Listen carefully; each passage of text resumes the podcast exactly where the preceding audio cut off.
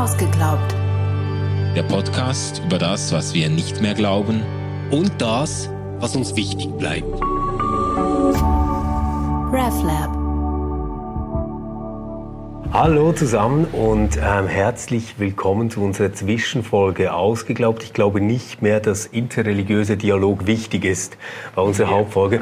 Und ihr habt uns mit ähm, zum Teil sehr langen und auf jeden Fall zahlreichen Reaktionen darauf eingedeckt. Manu, magst du mal beginnen? Genau, gerne. Also ähm, Jean-Marc schreibt, also dankt uns für die Episode und schreibt dann, äh, die Diskussion wäre doch recht weltlich verlaufen und die Bibel hätte doch auch einige ziemlich markante Positionen zu anderen Religionen.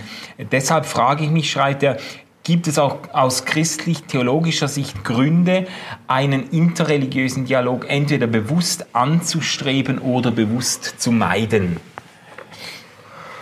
Ja, Bibel ist dein Thema. Was sagst du? Bibel ist mein Thema. Ja, also äh, das ist natürlich, ähm, also es ist eine berechtigte Rückfrage, es ist aber auch eine komplexe Rückfrage, weil es natürlich wie bei fast allen oder bei allen Themen nicht so ist, dass die Bibel etwas ganz Bestimmtes zu anderen mhm. Religionen sagt, sondern dass es eine reiche Auseinandersetzung in den biblischen Überlieferungen mit außer äh, äh, israelischen und außer äh, mhm. christlichen Religionen gibt, im Alten und im Neuen Testament.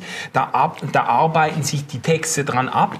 Und das heißt, man kann das nicht so gerade alles auf einen Kamm scheren. Es gibt natürlich so diese pointierten äh, Beispiele. Ich habe die auch immer gemocht. So Elia auf und dem Berg. Genau, Elia ja. auf dem Berg Karmel, 1. Könige 18, glaube ich, oder 2. Nee, 1. Könige 18, äh, wo dann, äh, wo es zum großen Showdown kommt kommt und Elia als der äh, Prophet Jahwes äh, schlachtet dann schlussendlich die 400 Baalspriester ab und Gott, äh, der Gott Israels ist derjenige, der mit Feuer antwortet. Das ist jetzt nicht unbedingt ein ähm, äh, ein allzu konziliantes Vorbild für den interreligiösen Dialog. Ich, ich sehe dich schon als äh, kleinen Jungen, wie du Freude hattest an dieser Geschichte. Ja, ähm. also das Storytelling ist ganz bemerkenswert an ja, der Stelle, toll, muss man toll. schon sagen. Ja ich, ich glaube, es gibt ja ähm, noch ein, einen großen Unterschied, wenn wir jetzt über Religionen nachdenken, was die in der Bibel für eine Rolle spielen und was die ähm, jetzt heute bei uns für eine Rolle spielen sollen in so Konzepten mhm. wie interreligiösem Dialog, dann äh, sind äh, Religionen, wenn sie in der Bibel vorkommen, meistens auch mit Staaten. Also ja. Staaten jetzt nicht mit einem modernen Staat, aber ja, ja. mit einer Volksgruppe, Volksgruppe genau. irgendwie verknüpft, oder? Und da ist dann quasi die, die Religionsgruppe und die Volksgruppe ziemlich schwer auseinanderzuhalten. Mhm. Wenn wir ja heute eigentlich gerade das Umgekehrte haben, dass wir nicht mehr Nationalstaaten, mindestens wenn wir jetzt über westliche Gesellschaften mhm. sprechen, klar auf eine Religion hin äh, definieren können. Also wir können jetzt nicht sagen, das ist die christliche Schweiz oder das ist die islamische Schweiz. Ja. Und, und deswegen führen wir natürlich sehr viele Diskurse darüber, ob es denn irgendwie Wurzeln gäbe, religiöse Wurzeln, die uns noch Identität geben ja. und, und etwas ausmachen. Aber das ist schon ein sehr viel schwächeres Konzept, als zu sagen, das ist Israel und Israel hat diesen einen Gott und wir sind Juden.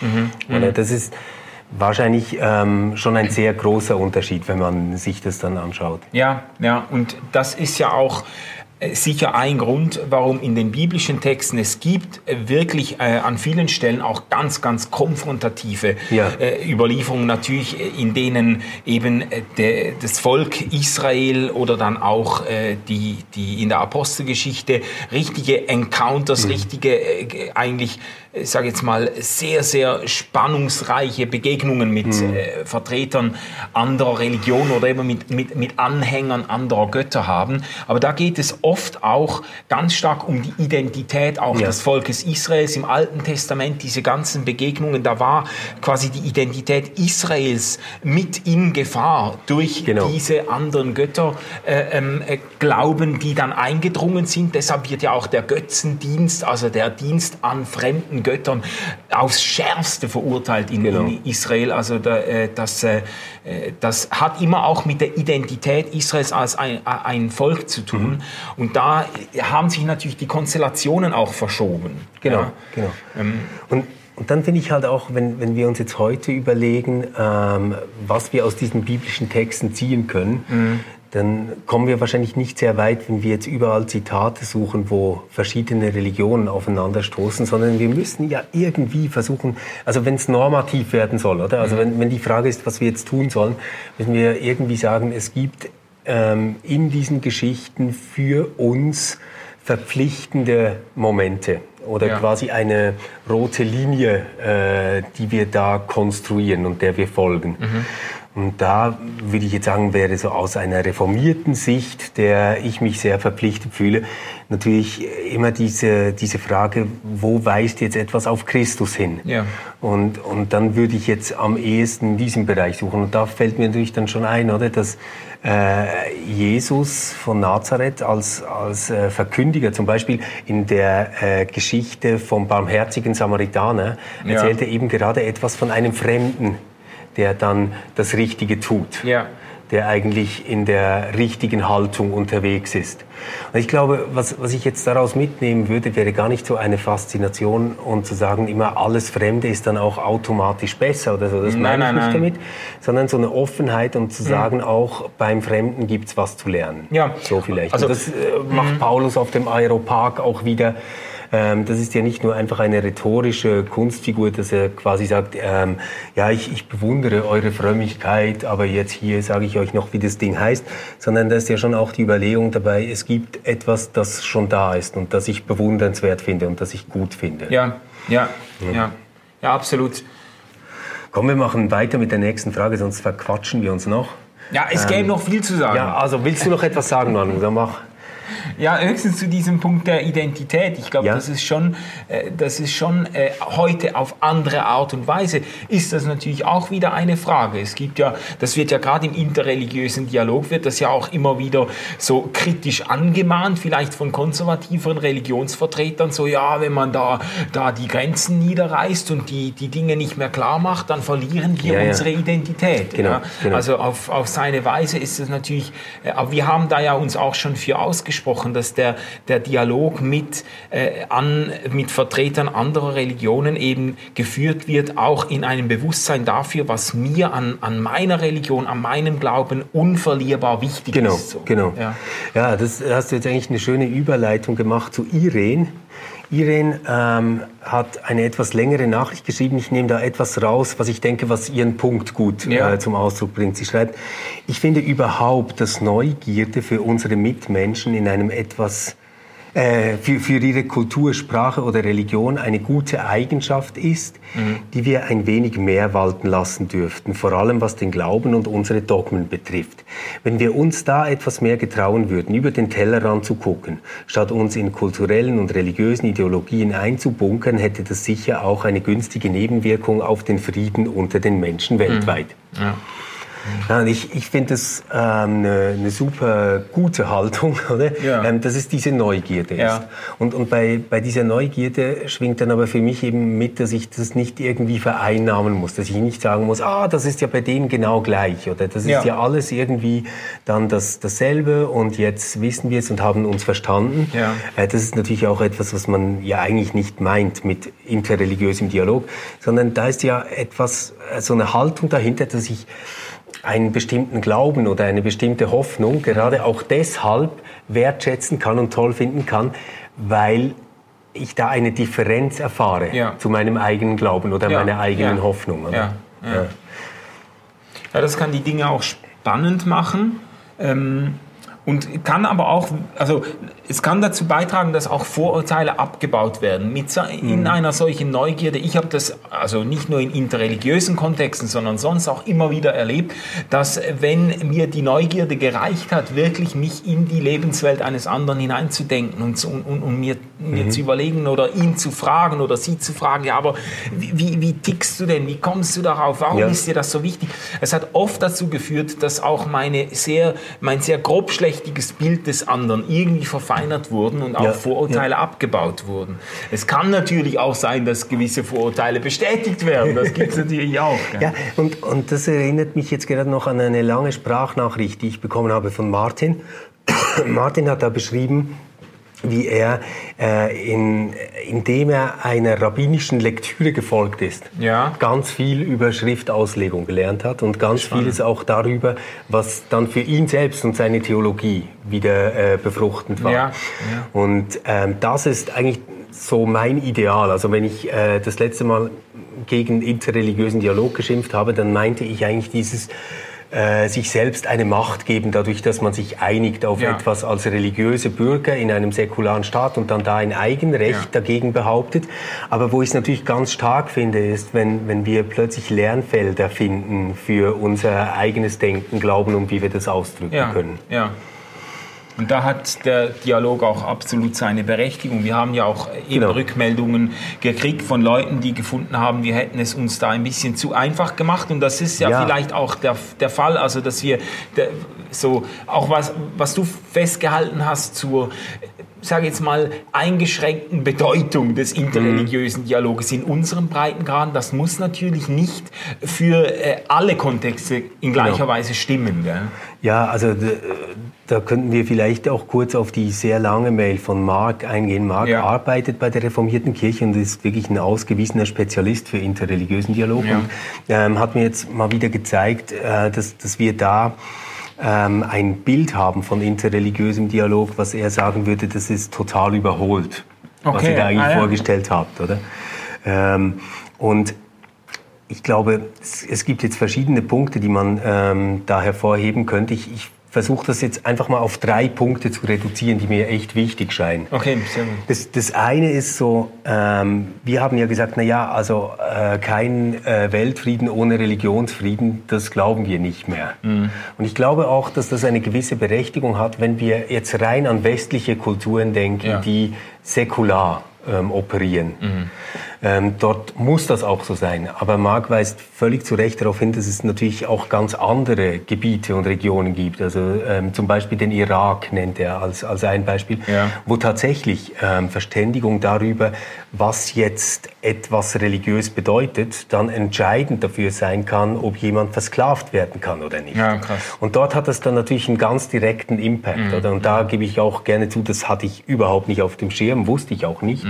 Ähm, und da könnte man vielleicht noch mal sagen, dass in religiösen Gesellschaften interreligiöser Ja. Dialog noch mal eine ganz andere politische Bedeutung auch hat als bei uns. Das Ja. wäre vielleicht dieser erste Punkt.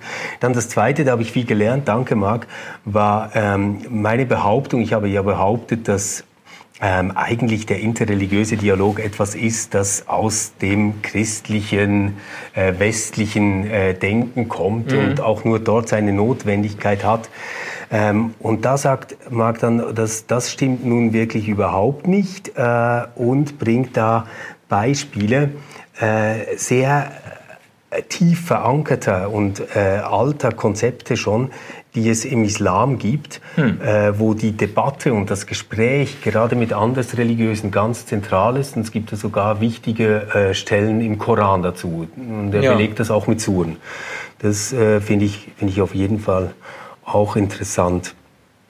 Ähm, ja, und dann vielleicht diese, dieser dritte Punkt, das äh, war äh, diese, diese Idee, die ich vertreten habe, dass man unter interreligiösem Dialog äh, vielleicht so was versteht, das jetzt nur darauf zielt, Macht zu erhalten. Da sagt Ja. Marc, na, das, das macht ihr euch zu einfach. Es geht gar nicht nur um Macht, sondern es geht darum, dass wir ja auch als religiöse Menschen an einem gesamtgesellschaftlichen Projekt mitwirken wollen Ja. und das positiv gestalten wollen. Und Ja. wenn da Religionen nicht einfach nur nebeneinander herlaufen, ähm, sondern wirklich etwas miteinander zu tun haben sollen, dann müssen die sich untereinander auch verständigen Ja. und kennenlernen. Ja, ja.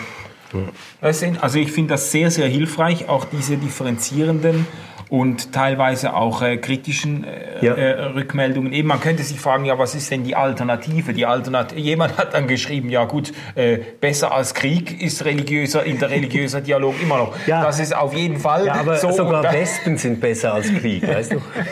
ja, aber ich meine nur, äh, das ist ja klar, die, die Alternative ist auf jeden Fall nicht äh, eingeigelte Ignoranz der völlig. einzelnen Religionsgemeinschaften. Genau. Das ist keine Frage. Die, also vielleicht, vielleicht kann man ja das so ähm, abschließend mal, mal festhalten, oder? Dass es uns eigentlich darum gegangen ist zu sagen, wir, also ich finde interreligiösen Dialog dann langweilig und auch nicht hilfreich für unsere Gesellschaft, wenn es einfach darum geht, sich bei politischen oder gesellschaftlichen Fragen zu einigen und damit einen gewissen Machtanspruch aufrechtzuerhalten. Ja.